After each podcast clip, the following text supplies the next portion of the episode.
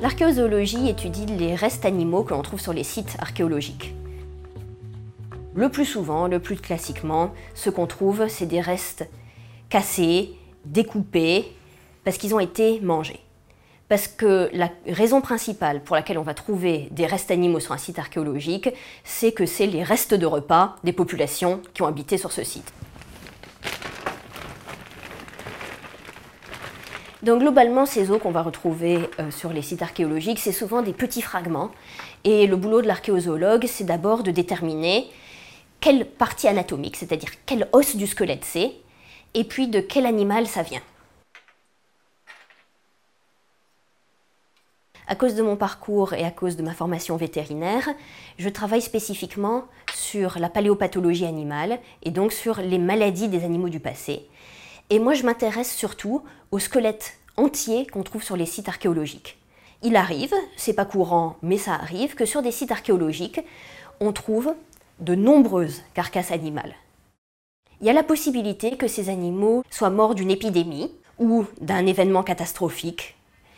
Il y a la possibilité aussi que ce soit des animaux qui soient morts au fur et à mesure, dans l'élevage, un animal qui meurt chaque année et dont on va rejeter les carcasses chaque fois qu'il y a un mort dans la même fosse.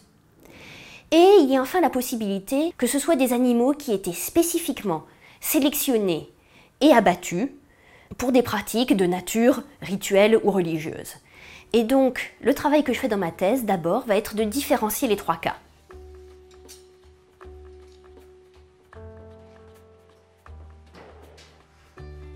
La deuxième partie de mon travail est donc de trouver de quoi ces animaux sont morts.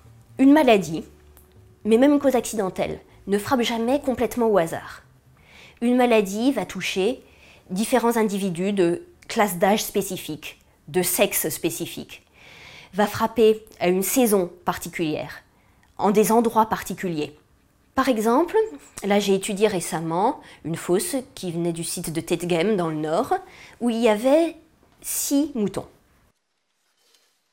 L'étude des os a permis de dire que ces moutons étaient toutes des femelles, six brebis, qu'il y avait trois individus qui étaient de très jeunes adultes, qui avaient tout juste un an, et trois individus qui étaient des adultes âgés, que ces individus étaient morts en fin d'hiver ou au printemps, et par ailleurs le terrain, le site, était un terrain marécageux.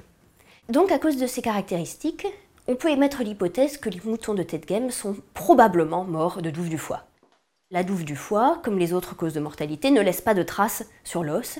Il s'agit d'un parasite qui vit dans le foie des moutons et qui n'infecte pas les os des moutons. Donc on ne peut pas analyser directement les os pour vérifier s'il s'agissait bien de douve du foie. C'est pour ça que quand j'ai été fouiller ce dépôt archéologique, j'ai prélevé du sédiment sur le site, sur les carcasses de moutons, dans la zone où je savais que le foie aurait dû se trouver. Et sur ce sédiment, on réalise des analyses en ADN ancien pour chercher l'ADN du parasite de la douve du foie.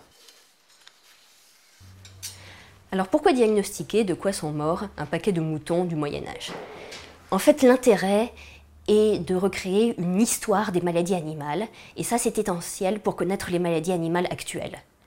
Notamment, si on arrive à mettre en évidence sur un site archéologique de l'ADN d'un pathogène, on pourra comparer cet ADN à l'ADN du pathogène actuel et savoir comment ce pathogène a évolué depuis les temps anciens.